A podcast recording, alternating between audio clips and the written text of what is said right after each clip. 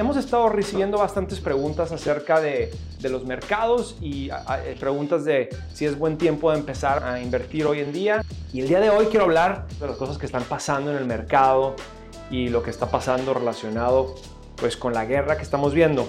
Cuando existen estos conflictos, el mercado, la bolsa de valores, se comporta de una manera más volátil. Quiere decir que hay días que suben muchos, hay días que bajan mucho. Entonces, ¿qué pasa? Es impredecible lo que pasa al día a día. Lo que quiero que ustedes estén pensando es, ¿qué hago con mis metas financieras? ¿Y cómo me pongo a pensar a largo plazo? Como inversionistas, hay que estar contribuyendo semana a semana, hay que estar entendiendo que esta volatilidad puede continuar y hay que estar enfocados en el objetivo financiero a largo plazo. Hemos ya visto que hay una inflación en el mercado, hay una inflación eh, que se ha visto reflejada el año pasado principalmente. Y esta inflación lo que ha causado es que los precios de los productos que consumimos estén subiendo. Existe una noticia nueva donde ahora el gobierno de Estados Unidos están eh, impidiendo las exportaciones de petróleo de Rusia a Estados Unidos. ¿Y esto qué, puede tener como consecuencia? Pues quizá un, un, precio más alto en la gasolina. hay que tener mucho cuidado y, y saber cómo poder optimizar estos gastos, porque definitivamente esto de que el precio de la gasolina aumenta, pues tiene un impacto con nosotros. Em, es, es algo también interesante porque el gobierno de Estados Unidos va a empezar a, a subir la tasa de interés un punto 25%. Y esto lo está haciendo porque también quiere estar controlando la inflación. Entonces hay que tenerlo eso en mente y hay que ajustar sus presupuestos día a día.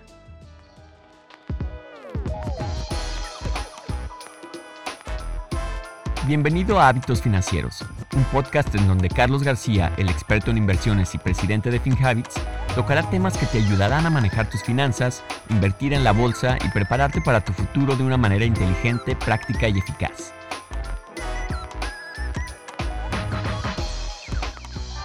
Bueno, los saludo aquí desde Nueva York. Soy Carlos García, el CEO de FinHabits. Somos la aplicación financiera que te ayuda a mejorar tus hábitos financieros de largo plazo.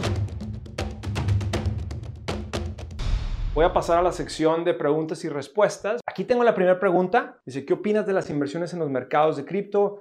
La opinión que yo tengo es que uno como inversionista de largo plazo tiene que estar enfocado en cómo creas tu patrimonio.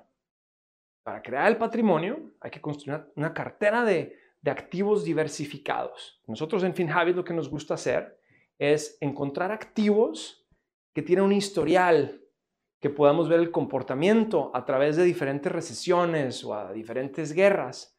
Y así es como construimos las carteras diversificadas. Como las criptomonedas tienen en realidad muy poco historial, todavía no se incluyen en las carteras. Lo que nos gusta hacer es estudiar las criptomonedas y ver cómo se comportan y si vemos que históricamente tienen un lugar en, carteras de FinHabit, las vamos a incluir. Yo lo que te sugeriría, si tú quieres invertir en cripto, pon un poquito de tu dinero para que tú veas cómo se comporta. Si tú tienes para invertir 10 mil dólares, pues quizá empieza por unos 100 dólares en cripto. No pongas los 10 mil dólares, porque por los 10 mil dólares son para tu patrimonio. Pon pon un 1% o menos de 1%. Esa sería mi, sugerencia. La siguiente pregunta que tengo aquí es, ¿qué puedo hacer cuando voy a invertir con FinHabits?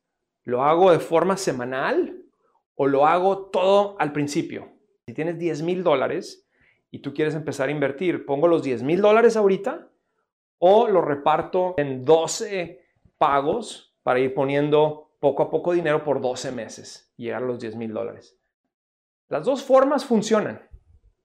A mí me gusta la forma de hacerlo de forma recurrente, ya sea semanal, quincenal o mensual. Porque de esa forma tú puedes estar viendo y puedes ir, ir viendo como poco a poco tu cartera se va construyendo. Una vez que ya tengas esa experiencia de estar construyendo tu cartera, pues yo te diría sí, después de estarlo haciendo por un año, si tienes más dinero y si tú ves una oportunidad donde el mercado se pone más barato, entonces es un buen momento para poner más dinero. Pero yo diría, para arrancar, es mejor hacerlo semana a semana. Siguiente pregunta que tengo aquí. Dice, me gustaría saber por qué no se invierte todo el dinero que hay en las carteras. Es una pregunta muy interesante. Cuando nosotros creamos tu cartera, contribuimos aproximadamente el 95% a las acciones y dejamos un 5% en efectivo. Y lo que hacemos es que ese efectivo lo usamos para poder estar rebalanceando la cartera. ¿A qué me refiero? Cuando tú inviertes con FinHabit, nosotros nos encargamos de invertir por ti. Y nosotros invertimos en la cartera que tú eliges al abrir tu cuenta. Y esa cartera no solamente decimos, ok, entró el día de hoy y el día de hoy se invierte y ya. No, estamos viendo todos los días la cartera para ver si en alguno de los activos que está invertido, está invertida esa cartera, tuvo un movimiento drástico. Entonces, si hay un movimiento, se, se vende o se compra más de lo mismo. Y ese rebalanceo requiere un poquito de efectivo para poder hacer esas transacciones. Siguiente pregunta, dice, ¿qué pasa con las inversiones en Rusia? ¿Qué tanto nos afecta a las compañías que se salieron de ese mercado?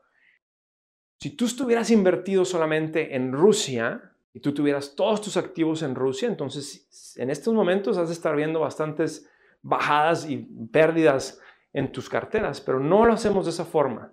Lo que uno tiene que hacer como inversionista es empezar a diversificar y no estar invirtiendo solamente en una acción o en un país, pero estar invirtiendo en diferentes países. Las carteras de FinHabit son diversificadas y lo hacemos de, este, esta, forma por, por lo mismo, porque, bueno, ahorita Rusia, el mercado de Rusia está muy mal, pero a lo mejor en unos años es otro país el que está muy mal. Es bien difícil predecir exactamente cuándo estos mercados específicos van a caer o van a subir. La forma como lo vemos es que uno al diversificar puede estar participando en, ganancias o pérdidas de diferentes mercados, pero no estás apostándole a una sola cosa. En FinHabits eh, estás expuesto en ciertos ETFs, quizá a poco de Rusia, pero esas, esas caídas no te afectan tanto porque estamos diversificados. La siguiente pregunta que tengo es, ¿cuál es la cantidad de ganancias que debo de tener invertido para poder reportar mis impuestos? Bueno, estamos en época de impuestos ahorita eh, las personas que tuvieron cierta cantidad de ganancias o pérdidas, y este es un número, creo que son 10 dólares, no soy un asesor fiscal en este caso, pero si, tú te, si a ti te llegó una 1099 de FinHabits, quiere decir que eso lo debes de usar al hacer tu declaración de impuestos. Entonces esa forma 1099 la puedes descargar desde la app y tú la puedes llevar, a, cuando hagas tu declaración, la puedes llevar con tu asesor fiscal. Siguiente pregunta, dice, he perdido casi 300 dólares, ¿será posible recuperar ese dinero? Pues José, yo lo que te diría es, ¿cuál es tu meta de inversión? ¿Tu meta de inversión es a corto plazo o lo estás pensando a largo plazo? A largo plazo, estas subidas y caídas, como lo que estamos viviendo hoy, son normales y son parte del comportamiento de la bolsa. Entonces, si tú tienes una bajada ahorita en tu cartera y necesitas el dinero porque tienes una emergencia, entonces necesitas retirar el dinero, pues ese sí se va, va a ser una pérdida porque tú necesitas el dinero ahorita. Pero si no necesitas ese dinero y lo estás pensando a largo plazo, para una meta financiera de largo plazo, la probabilidad de que esa cartera se recupere y siga creciendo está a tu favor, porque a largo plazo los mercados financieros tienden a subir. Si tú no necesitas ese dinero ahorita, eh, sería un buen momento hasta de contribuir más capital, porque puedes estar comprando a un precio más bajo y luego esperar que ese dinero a largo plazo esté creciendo a través del interés compuesto, a través de la diversificación de las cosas que te ayudamos a hacer aquí en FinHabits. Siguiente pregunta, dice, tengo pensado invertir a largo plazo por 10 años, es buena idea, soy nuevo en las inversiones y quiero aprender mucho de esto. Tu mentalidad de invertir a largo plazo por 10 años es muy buena, eso es, eso es largo plazo y yo te diría, si tú puedes estar pensando a más largo, a 20 o a 30 años, le das más tiempo a tu capital para que siga creciendo. Recuerden, es bien importante que si uno, si uno empieza a invertir a los 25 años y le dejas que esa inversión crezca 40 años, a los 65 años, cuando tú te jubiles, pues vas a tener un resultado muy interesante. Si uno empieza a invertir a los 30, a los 35, a los 40, todavía le das tiempo de unos 10, 20, 30 años para que siga creciendo esa inversión. Entonces, yo lo que te quiero ayudar es a que arranques hoy mismo, empieza a invertir porque entre más tiempo le des, más puedes ver tú el fruto de ese interés compuesto. Siguiente pregunta, dice, ¿crees que es buen tiempo para comprar casa? He escuchado que los intereses van a subir. Acabamos de hablar ahorita que las tasas de interés, el gobierno ya nos dijo que va a subir la tasa a un punto 25% y eso ya se ha estado viendo reflejado en lo que son las tasas de las hipotecas. Pero recuerden, cuando tú vas a comprar una casa, hay dos factores bien importantes. ¿Cuál es el valor de la casa, el costo de la casa? Y también cuál es el costo del financiamiento. Pues las dos tienen que estar bien. Entonces, si empiezan a subir las tasas de financiamiento, quizá el, costo de la casa empieza a bajar un poquito, empieza a nivelarse. Hay que entender bien esta, esta balanza para poder encontrar la mejor casa. Es una decisión compleja, no te puedo decir si ahorita es el mejor momento o no, porque depende mucho de dónde vives, depende de mucha situación personal, pero yo lo que te quiero hacer pensar es, si se están viendo que las tasas de las hipotecas están subiendo, pero al mismo tiempo eso va a generar que haya menos compradores y quizá se empiece a nivelar un poco el precio de las casas. En los últimos años han subido muchísimo el precio de las casas. Siguiente, ¿cómo puedo obtener beneficios de los dividendos de FinHabits? ¿Cómo funcionan los dividendos?